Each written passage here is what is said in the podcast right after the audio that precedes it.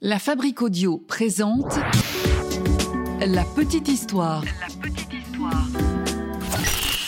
www.lafabriqueaudio.com On a déjà parlé dans ce podcast de la petite histoire de celui qui a influencé le personnage de Robin des Bois.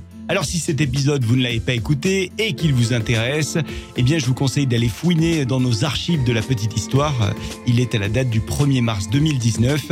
Euh, Vous allez le trouver, puis je vais vous laisser également son lien dans la description du, du podcast d'aujourd'hui. Donc disais-je, si nous avions déjà parlé de Robin des Bois, eh bien nous n'avions encore jamais parlé de Robin des Bois d'Eldorado. Bah oui, le véritable nom euh, de ce Robin des Bois d'Eldorado, c'est Joaquin Murrieta. Mettez un R ou deux R, euh, comme vous voulez, les deux semblent corrects. Et alors en plus de son surnom de Robin des Bois d'Eldorado, il est aussi surnommé le Mexicain. Et ce Joaquin Murrieta n'est pas celui qui a inspiré le personnage de Robin des Bois, non non, mais c'est l'un de ceux qui euh, a inspiré à l'auteur Johnston Macaulay le personnage de Don Diego de la Vega, vous aurez reconnu Zorro. Je dis euh, l'un de ceux parce qu'il y a plusieurs personnages qui ont inspiré euh, Zorro. On avait d'ailleurs fait en décembre 2019 euh, un épisode euh, à propos de Zorro. Là aussi, je vous laisse le lien de cet épisode dans la description euh, de ce podcast. Alors, dans ce premier épisode qu'on avait consacré à Zorro à l'époque, on s'était intéressé à un certain William Lamport, un Irlandais qui avait fini par essayer de soulever le peuple mexicain contre le vice-roi du Mexique et qui avait été arrêté et conduit au cachot avant de s'en évader. Mais il avait finalement été rattrapé puis brûlé sur un bûcher. Donc ça c'était William Lamport. Il y a un épisode complet sur William Lamport, n'hésitez pas à aller l'écouter. Il s'appelle Qui a inspiré Zorro partie 1. Mais donc le nôtre aujourd'hui, ce n'est pas William Lamport qui a été une première inspiration, Euh, c'est donc Joaquim Murrieta, celui qu'on surnomme le Robin des Bois d'Eldorado, personnage semi-légendaire de la Californie de l'époque de la rue et vers l'or. Et c'est donc de lui dont je vais vous euh, causer aujourd'hui dans la petite histoire. Ah ouais. Hmm. Quelle histoire ça aussi. Bienvenue dans un nouvel épisode de la petite histoire. Je suis Florent Mounier, c'est Sébastien Girard euh, qui réalise ce podcast. Moi, je l'ai écrit et je vous le narre. Et si vous aimez ce podcast de la petite histoire, n'hésitez pas à nous donner une note, un commentaire sur iTunes, Apple Podcasts, Spotify, Deezer et sur l'ensemble des réseaux sociaux. Aujourd'hui, je vous raconte donc l'histoire de Joaquim Murrieta. Certains disent qu'il a existé et que c'était un dangereux hors la loi. D'autres disent qu'il a existé et que c'était un grand révolutionnaire patriote mexicain. Et d'autres disent qu'il n'a tout simplement pas existé ou que s'il a existé, tout ce qu'on raconte à son sujet n'est que foutaise. Bon, il y a un auteur qui a écrit pas mal de choses sur ce personnage de Murrieta. C'est un certain John Rolling Ridge. Et il s'est amusé, John Rolling Ridge, euh, à faire une biographie, euh, biographie fictive de Murrieta. Biographie qui a rencontré un petit succès, hein, puisqu'elle a été traduite dans plusieurs langues. Alors c'est vrai que ce Rolling Ridge, il a un petit peu brouillé les pistes autour de Murrieta avec sa biographie fictive, parce qu'on ne sait plus ce qui est vrai de ce qui est faux. Ce qui semble être à peu près sûr, selon la plupart des sources biographiques, c'est que, eh bien, Murrieta serait né en 1829 à Hermosillo. Nous sommes au nord-ouest du Mexique, non loin de la frontière avec les États-Unis d'Amérique. Les années passent donc et Murrieta arrive à l'âge de 20 ans. Et c'est à ce moment-là qu'il décide de partir pour la Californie. Nous sommes en 1849 et Murrieta se met en tête de faire comme beaucoup, aller là-bas chercher de l'or pour devenir riche, très riche. Mais lorsqu'il arrive en Californie, Murrieta, il se rend bien compte qu'il n'est pas le seul à avoir eu cette idée. Il se rend bien compte qu'ils sont nombreux à chercher de l'or. Et donc, eh ben, il faut qu'il se fasse lui aussi une place. Évident, surtout quand on est mexicain et que donc on subit le racisme des autres chercheurs d'or. À cette époque, en plus, la concurrence est rude dans les campements miniers, il y a du monde. C'est donc à celui qui sera le plus fort, mais aussi le plus rapide, le plus malin, on va dire, le plus rusé. Eh bien, Morietta, il semble faire partie de ceux-là, ceux qui sont rapides, malins, qui ont du flair, qui sentent bien les lieux, euh, les lieux où il faut creuser. Bingo donc, avec sa femme, parce qu'il n'est pas seul, eh bien Murrieta commence à s'établir dans un endroit et ils se font tous les deux leur petite mine perso et l'endroit est plutôt pas mal puisque les premières pépites commencent à apparaître sous leurs mains abîmées. Et plus les mois passent, plus les pépites sortent de terre. Et pas de doute, Murrieta et sa femme ont eu du nez. Ouais, sauf que ceux qui ne l'ont pas vu venir, c'est que les autres mineurs américains, eux, ils voient ce succès-là du couple avec jalousie. Et donc un jour, pendant que Murrieta et sa femme sont en train de chercher de l'or dans cette mine qu'ils ont eux-mêmes réalisée, ils auraient été attaqués par une bande de mineurs, des gars qui euh, seraient arrivés très énervés, en les traitant de tous les noms, donc euh, racisme évidemment. Ils auraient donc attrapé Murrieta, ils auraient commencé à lui mettre de grands coups de poing dans la tête, puis dans le ventre, pour finir par le fouetter. La femme de Murrieta, qui est là aussi euh, aurait elle donc observé toute la scène de son mari qui était en train de se faire battre et désemparée, elle aurait essayé de se défendre, de défendre surtout son mari, mais les agresseurs euh, auraient rapidement réussi à, l'attraper et euh, il l'aurait même violé sous les yeux de son mari Murieta. Alors ce récit de cette agression se trouve dans le roman de Ridge, la biographie fictive. Mais donc certains considèrent cette histoire comme étant peu fiable puisqu'elle sort de cette bio fictive de Murieta. Mais il y a une historienne, Susan Lee Johnson, qui semble, elle, croire à cette histoire. Susan Lee Johnson, elle a fait beaucoup de recherches sur euh, cette époque de la ruée vers l'or et elle a notamment euh, écrit un ouvrage intitulé Roaring Camp, le monde social de la ruée vers l'or en Californie. Et alors, en ce qui concerne Morietta, Susan Lee Johnson, elle dit qu'il est difficile de démêler le vrai du faux, mais que selon elle, Morietta aurait bel et bien été chassé d'une mine qui était la sienne, ou en tout cas qu'il jugeait être sienne. Et l'historienne pense même qu'en effet, dans la foulée, eh bien, la femme de Morietta aurait été violée. Son demi-frère, parce qu'il y avait le demi-frère qui était présent, aurait été lynché et lui-même, Morietta, aurait été fouetté. Morietta est donc chassé de cette mine. Ils doivent quitter les lieux, euh, les lieux du drame. Mais Morietta euh, et sa femme d'ailleurs ne vont pas s'estimer vaincus pour autant. Ils n'ont pas dit leur dernier mot, surtout Morietta, et le temps va passer, quelques mois à peine, pour que Morietta se remette sur pied ou même sur selle. Vous allez le, voir, il y a une histoire de chevaux. Il va donc Morietta se réinventer, comme on dit dans les podcasts bien-être. Morietta va donc créer un gang, ouais, une entreprise, une espèce de, groupe paramilitaire composé de cousins, de frères, de demi-frères et d'amis de Morietta. Ils se font appeler les cinq Joaquin. Alors dans ce gang, je vous présente Joaquin Botellier, Joaquin Carrillo, Joaquin Ocomoreña et Joaquin Valenzuela ainsi que bien sûr Joaquin Morieta, notre star du jour. L'historien Frank Latta a écrit quant à lui en 1980 un livre que je vous recommande si le sujet vous intéresse. Et donc il va nous parler de ce gang dans ce, dans ce bouquin. Et c'est véritablement à ce moment-là que la légende Morieta euh, aurait commencé de, naître là-bas en Californie, le moment où il décide de sa vengeance, le moment où il a été chassé de sa mine, le moment où il a constitué son, son véritable gang. En fait, Morietta et son groupe commencent donc à faire parler d'eux dans tout l'Ouest américain parce que, eh bien, les gens ont peur d'eux. Euh, les gens, ils entendent bien les histoires qui se racontent autour de ce gang. Un gang qui peut sévir à n'importe quel instant et faire n'importe quelle connerie.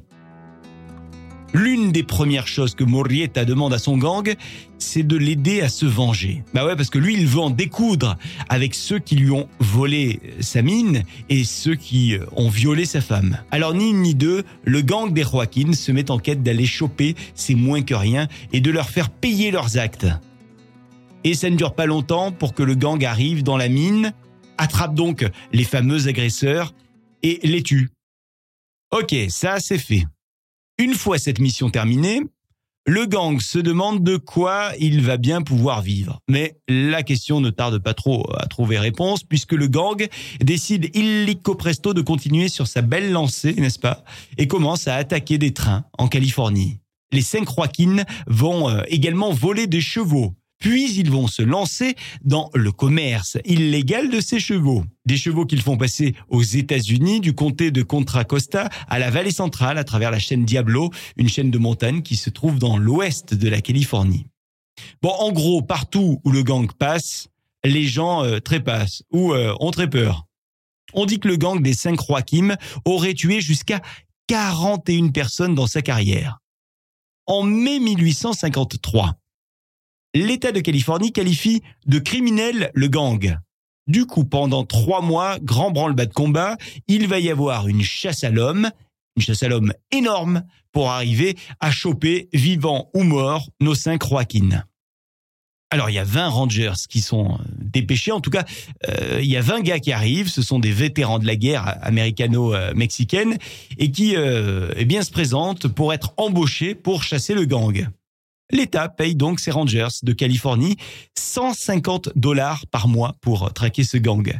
Alors 150 dollars par mois à l'époque, c'est une jolie petite somme, surtout si on parvient à l'accumuler avec la récompense de 1000 dollars qui a été promise pour qui euh, parviendrait à capturer euh, les hommes qu'on recherche.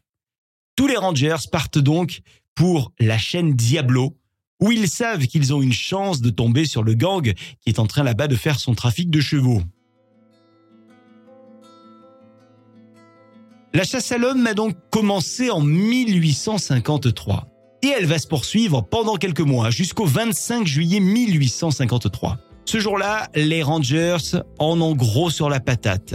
Ouais, parce que ça fait des semaines que le gang les balade. Quand ils pensent qu'ils vont les trouver dans un lieu, eh bien non, le gang se trouve en fait à l'opposé. Les Rangers ont donc l'impression de se faire prendre pour des cons depuis le début. Mais ce 25 juillet 1853 est une journée différente. Ce jour-là, il fait chaud. Il fait très chaud. Les chapeaux sont quasiment collés aux têtes des Rangers. Les chevaux euh, semblent être fatigués, voire même exténués, quasi sur le point de, défaillir, et euh, ils demandent des arrêts réguliers à des points d'eau. Et c'est en arrivant près de la rivière de Cantua, qui se trouve au bord de la chaîne Diablo, qu'un petit groupe de rangers tombe nez à nez avec une bande d'hommes. Et ces hommes-là, eh ben, ils ont des chevaux ils ont aussi un look de Mexicain. Oh, plus qu'un look même, hein. Ils parlent espagnol entre eux, donc on peut imaginer qu'ils sont Mexicains. Et ces gars-là, en plus, ils sont armés. Donc pour les Rangers, aucun doute, ils viennent de tomber sur le gang des cinq Joaquin. Alors la confrontation commence. Les fusils s'emballent.